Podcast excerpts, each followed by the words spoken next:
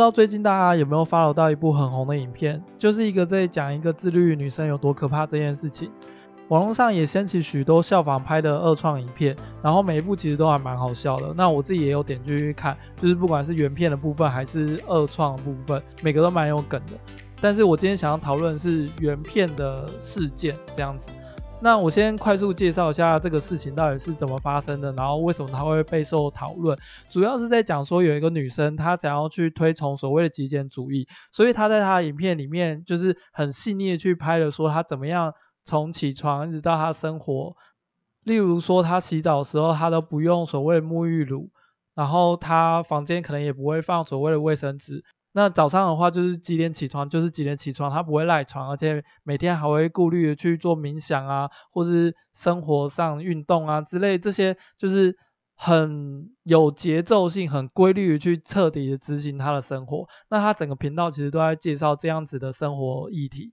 其实大家也知道嘛，在 YouTube 的底下就会有非常多的留言，不管是赞同他的还是抨击他的。那以抨击他的角度，其实就会有很多种。面向举例来说，你不用卫生纸，那为什么你房间还看得到卫生纸之类的这种呃比较批评的言论，去质疑他没有去执行所谓的极简生活这件事情，他会觉得说，哎，你明明就你的生活明明就找到一些就是你自己口中所谓浪费的行为，为什么你还去可以这样子大言不惭去推崇极简主义？这样就是其实，在自媒体这么蓬勃的年代，我觉得真的。很多人会去放大检视这种行为。其实我自己在做频道之前，其实我也很认真想过这件事情，因为我也很清楚知道，如果我今天要去录一个，不管是用什么方式表现、展现我的生活，还有我的思想嘛，这件事情一定也会引来批评。因为我自己本身已经觉得说，既然我已经有这样子的预设了。等到真的这件事情发生的时候，我也许会比较有能力去接住它。这一次的 NanaQ 事件其实让我非常有感触，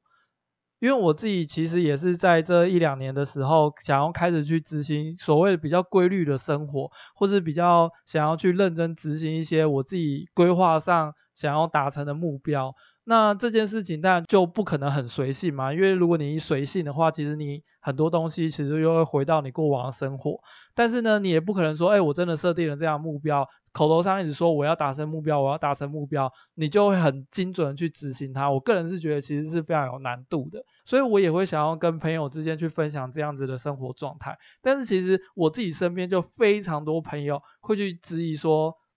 好，你说你都规划好了，你说你目标都设好了。但是你有做到吗？你没有嘛？那你就不要跟我说那么多啊，讲那么多你自己也做不到，然后凭什么说你生活比我们好？这样就是其实我自己身边也非常多这种朋友，经过这么多次的洗礼，我学到一件事情，就是如果真如果你真的觉得这件事好的，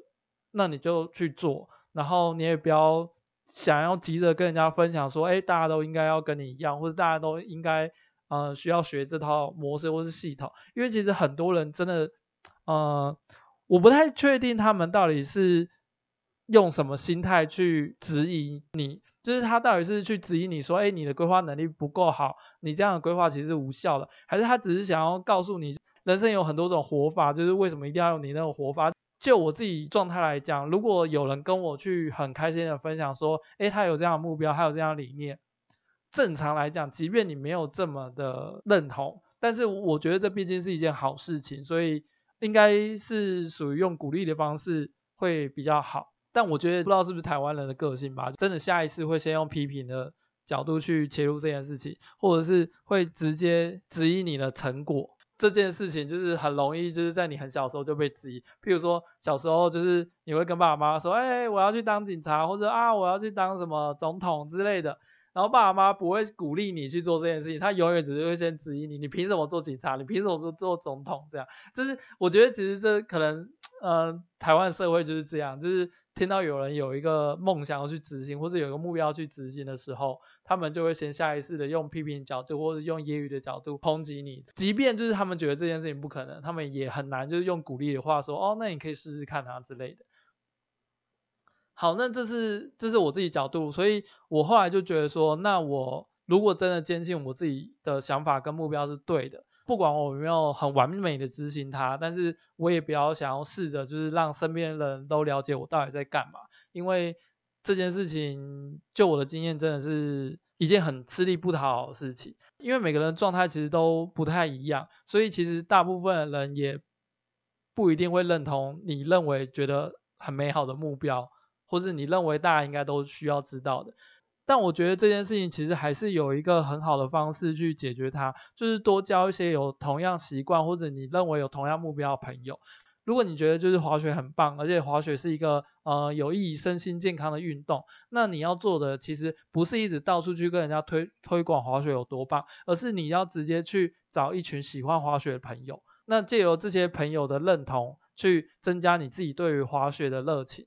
我觉得这才是正确的，因为不论你再怎么喜欢滑雪，然后你告诉你身边的各种亲朋好友，跟他们推荐说滑雪有多棒，他们也不会理解，而且他们也会觉得说，我凭什么要滑雪？滑雪这么可怕，滑雪这么危险。这就是为什么人家说，如果你需要做一件事情，或者要达成什么目标，那你就要需要多交同样目标或者是同样有在这样执行的朋友，而不是想要去拉拢你身边的人陪你一起去做你喜欢的事情。这边我想要回到，就是我今天想要讲的主题，就是理财这件事情。因为其实我从小对钱也没什么概念，虽然我家从小都很穷，可是因为我们都是住在亲戚家里，那因为亲戚因为是住在亲戚家的关系，所以我们家其实也没有说穷到就是会需要什么，就是被人家赶来赶去啊，或者是什么露宿街头啊，就是也没有穷成这样。所以其实对我来讲，就是。有钱这件事情只是可以多买可能想要的东西，或是呃吃比较好，这样，但是没有钱好像也没差，就是顶多就是什么东西都不能买，然后但是还是有东西吃，只是吃馒头跟吃豪华大餐的差别。对，就是我知道这个观念其实不是所谓的正确的金钱观，所以其实我从小也没有觉得说真的赚钱很重要。对，就是讲白一点，就是没没有真正穷过啊，所以对我来讲，我没有觉得说赚钱一定要很重要。我小时候其中一个跟金钱最有感觉的，就是因为小时候我们很流行买那个所谓的库洛牌，那那时候库洛牌一张就是要三块钱到五块钱，那因为小时候的零用钱大概就是十块钱左右，所以我通常就是有十块钱，我就会去买个一张两张这样子。然后我最后就买了一整叠，然后那一整叠我记得大概就是三百块左右的价值。那有一次我妈就是在我书包里面发现那一叠骷髅牌，然后她就非常生气，她气到就是把我吊起来打的那种程度。然后她那时候就讲了一句很重的话：我在外面辛辛苦苦的这样赚钱，然后你把钱都花在这个地方，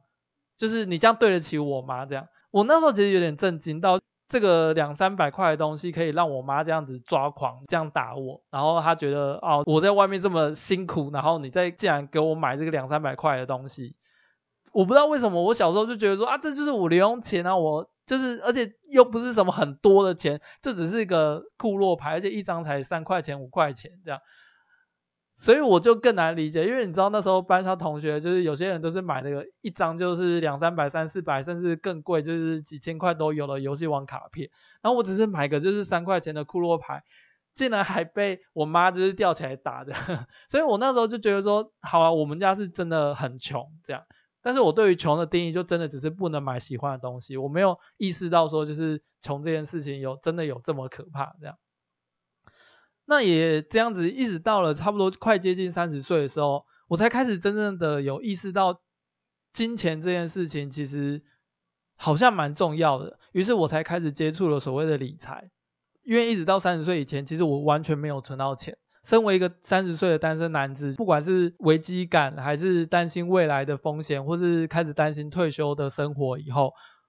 我就觉得说，哎，不行，没钱这件事情对我开始有点压力了。然后再加上这个家里跟社会上的期待，都会期待说，哎，你身为一个就是男生，你应该要有一点存款啊，或者你的事业应该要怎么样怎么样的。可是因为我都没有，我就觉得说，哎，这样好像开始不行。再加上身边的朋友啊，他们开始有些做事业已经成功了，或是他们的薪水开始 up up up 一直增加了。然后我不论是薪水还是就是储蓄，还是我的事呃事业好了。好像都一直停在原地，也跟我当初刚毕业出出社会的时候完全没两样。然后，所以我就觉得说，哎，这件事情开始有点危险了。那时候我听到了一句话，我就很有感觉，叫做“时间花在哪里，你成就就在哪里”。因为在三十岁以前，我的时间都是花在可能我喜欢画画，然后可能我喜欢玩桌游，或者我喜欢做我任何喜欢做的事情。所以其实我的兴趣这一块我完全点满，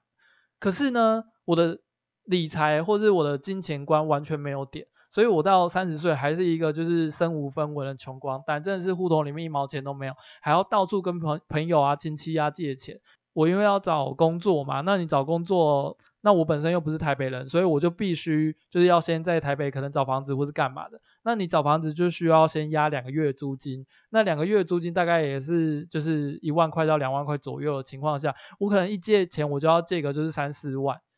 所以其实那时我一直到就是二十几岁快三十岁，我还在跟朋友借钱。我就觉得说啊，我就是找工作啊，然后我临时就是要有一大笔钱，而且对我来讲，这借钱的理由好像也蛮正当的。所以其实我也没有吝啬开口这件事情。可是真的到了三十岁以后，我就觉得说，哎，理财这件事情好像很重要，所以我也开始很正式去看钱这件事情。那我这两年这样子看下来，我觉得钱是一件嗯、很特别的事情。就是你的生活价值观在哪里，那个钱就会反映在哪里，那个钱的多寡就会反映在你的价值观上面。我觉得这件事情真的很神奇啊。那但是因为毕竟我现在也没多少钱，所以我很难就是讲出什么很深刻的道理。我今天这集就想要跟大家分享一下我这一两年就是观察所谓的理财，这两年间研究理财的感想。其实我在二十四岁那时候领到第一笔年终奖金的时候，我那时候就想说做就是理财了。可是因为那时候其实毕竟没有像现在网络这么发达嘛，所以我也不太会去搜寻就是这一方面的知识。所以就是如果大家有听我前几集的影片在讲话，我那时候的年终奖金就直接被骗走了，就是被骗了两三倍以上的钱这样。因为第一个我不知道怎么理财，然后如果你在那时候去搜寻很多说，哎，怎么理财或是怎么投资的一些关键字的话，你真的百分之九十以上你会搜寻到非常多诈骗的讯息，然后你身边朋友有非常多在做直销的、保险啊、什么各种奇奇怪怪的理财规划，其实他都只是想要赚你钱，那根本就不能算是理财。对，所以其实我在二十四岁那时候。因为不知道怎么开始，所以对我来讲，那时候就是钱就被骗掉。那到了现在三十岁了，我决定要开始去做这件事情以后，我第一个下手其实是看 YouTube 的频道，因为 YouTube 的频道已经发展非常完整了。所以其实如果你去搜寻所谓的理财 YouTube 啊，或者什么，其实他们都非常有公信力，所以其实就不太会有什么歪七扭八的概念。对，你就可以找一些大家比较熟悉的，然后他的思想比较正确的。理财频道开始看，那我自己本身是看所谓的韩番处理财，那它其实是真的是非常适合新手去看的一个理财频道，因为也刚好也从加拿大打工回来有，有存到一笔钱，那我就决定说，那我就开始用这笔小钱开始去做所谓的呃理财执行，但是因为我比较衰，因为我那时候刚从加拿大打工回来以后，是在二零一九年年底。因为那时候要决定开始研究股票嘛，然后也想说，那既然要研究，最好的方法就是直接实战，于是我就把一些钱投进去了。那你也知道，就是 COVID-19 是在二零二零年初爆发的，所以那时候我刚投入钱，直接就被砍了四成，我真的就有点无语啦。可是因为我很清楚知道这，这真的就是所谓的十年一见的股市大崩盘，这并不是说什么哦，因为我的理财知识不够啊，或是干嘛，我只能说就是真的是一个自衰，因为我自己也很已经。非常能接受，就是我二零一九年到二零二零年就是很衰的一个运势，所以我就觉得说，那我就只能接受它，不然我也不能怎么办。然后因为那时候也没有嗯、太多的理财观念，所以当初我在它的下跌过程中，我其实就是一直摊平，一直摊平，然后摊到后面就没钱了。所以大家会说，哎，你如果是在二零二零年股市大崩盘的时候进场的话，你现在应该赚翻了吗？我告诉你，没有。这就是为什么没有理财观念，你就是会把钱都赔光的原因。那因为我们那时候还没有建立所谓理财观念，当初真的就是一直赔，一直赔，一直赔，然后赔到没钱的时候，我也不敢停损，然后它就这样一直往下跌，所以我就想说算了，我就不要看它，因为崩盘归崩盘嘛，那只是它什么时候会回来。那对我来讲，因为那是在加拿大打工的钱，我就觉得说，反正这笔钱对我来讲本身就是一个意外之财了。那如果它也因为又另外一个意外而消失了。那就算了，就是证明这笔钱真的无缘。但好在，因为台湾的发展很好，而且也守住了，所以它很快又回回涨了，于是开始重新运用这笔资金，重新真的在慢慢去研究所谓的理财规划。那我自己在理财过程中，我也开始注意到身边其实有些人，他们早就开始在做这件事情了。因为二零二零年就是在股市大崩盘的时候，也非常多的新手投资人也这时候也开始决定去做这件事情，然后突然间就形成一个整个台湾所有人都在做这件事情。那无论是有理财的或者没理财财的，甚至光是听到这些消息啊，他们自己本身就会有很多自己相关的看法，对。就是我也遇到很多啦，就是跟我说啊，那你应该怎么做？你应该怎么做？然后我问他说，那你开户了没？就是他说还没。那我心里想说，就是啊，你什么都没有做，然后你你在那边就是下指导棋，讲的好像很简单，你真正自己来做，等到你真的看到你自己钱在那边就是涨涨跌跌的时候，你就知道为什么会有这种操作模式。我告诉你，真的就是出一张嘴都很简单，但是我真的认为理财跟人生哲理同样，这件事情无法由别人来告诉你你应该怎么做。即便你看了再多的书，即便你交了再多朋友，我觉得你的所谓的理财的策略还是要一个适合你自己的。因为第一个，每个人的个性不一样，然后再加上每个人财力也不一样，然后每个人能力也不一样，随机组合出来会有非常多的方法跟方式。人生哲理也是一样嘛，就是因为你可能出生的家庭不一样，然后你个性不一样，你面对生活中所有大小事，你会有不一样的处理方式。那这个处理方式没有哪一个人是一模一样的，所以其实，而且这个方式很难说，就是啊，我就花一个晚上，然后就把那个策略写一写，然后就一本书就出来了，然后接下来我的人生一辈子就用这本书来面对我接下来遇到的所有问题，不可能这么的迅速。所以我觉得理财跟人生哲理一样，越早开始越好。你要很有意识的去观察，就是哎，如果真的碰到了这个情况，那你应该要怎么操作？再就是这个过程中啊，你真的很难避免身边谁谁谁真的赚了超多钱，然后你就看他这样一直赚、一直赚、一直赚、一直赚，然后你就很想要跟。可是呢，你看到他买股票的时候，你就觉得说，哇，他买的这种都那么高点，那我到底该不该该买？啊，我觉得这个心情真的是很难抓。然后再加上我自己一开始的时候，股票只要稍微的涨一点、跌一点，我看到赔个就是一两百块、两三百块，我就紧张要死，因为对我来讲就是。你今天会赔个一百块、两百块，你可能未来就会赔个一千块、两千块，那你不就等于说，你说不定有可能也会赔到一万块、两万块。我就是只看到他赔的那一百块，我可以这样子无限延伸放大，所以当初就是涨跌个一两百块，我就紧张到爆。啊、如果你会有这样的问题，你可能也要先多磨练，磨练到就是心脏变大颗以后，你可能才开始可以去慢慢适应，就是股票涨跌。当然，理财不一定只有股票啦。当然，理财的方式有非常多，像什么基金啊，或是有些人会去买比特币啊，这种风险更高的东西。嗯、呃，对我来讲，理财这么多方式，我是从股票下手。原因第一个，只是网络上有非常多资讯跟资料可以去找。那我就觉得说，哎，那既然就是这边已经有那么多的教学了，然后再加上身边有非常多人有在做这件事情，就是会比较容易。那如果你个人还没有买股票，但是你想买，但又不知道怎么下手的话，其实非常简单，你只要拿了你双证件加印章，去找一个就是可能你固定会有收入来源的户头，或是你平常有在用的户头，然后去挑一个你喜欢的证券户，然后跟他说你要开一个户头就可以了。那有的些人会说，可是我不知道怎么挑证券户。如果你现在手上没有一千万要打算投资股票的话，你去哪个证券开户其实都没有差，除非你手上的本金非常大，不然它的手续费其实是一样的。那当然，如果你的嗯本金将越滚越大了，接下来你要去谈所谓的降低手续费，到时候就是在谈。但是到时候你也已经不是小白了，所以这些东西也不用我来跟你讲了。再来就是新手最常犯的，如果你现在手上是十万块好了。然后你说，哎，我想要去买股票试试水温，你不要一下就砸个可能五万、十万就下去了，因为你说明砸下去了，那你就等于是一次就把它操作完了。那如果接下来要涨或是要跌，或是你到底要卖一半还是怎么样的，你的操作手法就变少了。所以我会建议，就是如果你今天真的是股票新手，先拿个十趴去测，去去测试一下那个股票的涨跌幅的感觉。再来就是股票其实有分四个面向，第一个是基本面、技术面、筹码面跟消息面。那以新手来讲，第一个一定是先从基本面入手，就是你可以去看这家公司到底好不好，然后它的现金股利怎么发，或是干嘛的。这也是从新手最一开始可以下手的东西。然后等到你基本面了解都差不多以后，你就开始会往下一个阶段延伸，就是说技术面，那就是看说，哎，今天涨或是跌，那我去预测说，哎，那明天可能会涨或是跌，这样就是这是技术面。再就是筹码面，筹码面的话。呃，其实我到现在也还是不太确定，就是你就是去看所谓今天的交易量，说，哎，今天到底是哪些人买比较多，哪些人卖比较多，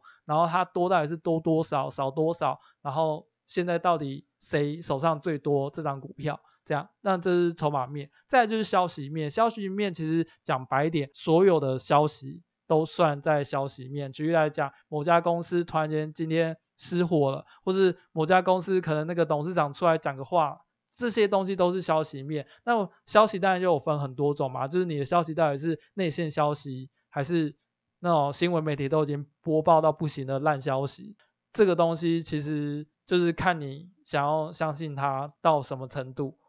再就是，如果你想要买股票，但是你觉得买股票真的是很可怕的话，我会建议可能从金融股开始买，因为金融股它相对是一个比较周期性，而且它的涨跌幅比较不会这么夸张，说，哎，我突然间涨很多，或者我突然间跌很多，它比较不会这样子。